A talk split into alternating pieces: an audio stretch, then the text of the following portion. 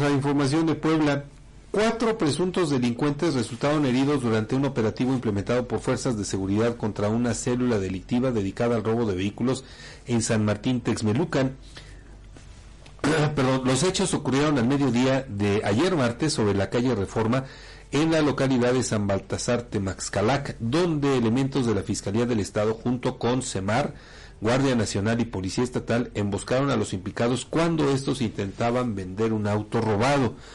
Al verse acorralados, los maleantes enfrentaron a tiros a los uniformados, quienes repelieron la agresión e hirieron a cuatro individuos, asegurando al menos dos motocicletas.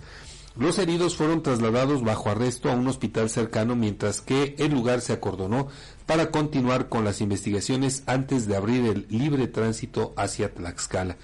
Habitantes reportaron haber escuchado las detonaciones alarmando sobre un posible asalto a casa habitación cuando se trataba de este operativo contra una banda que atraía a sus víctimas ofreciendo vehículos robados en redes sociales.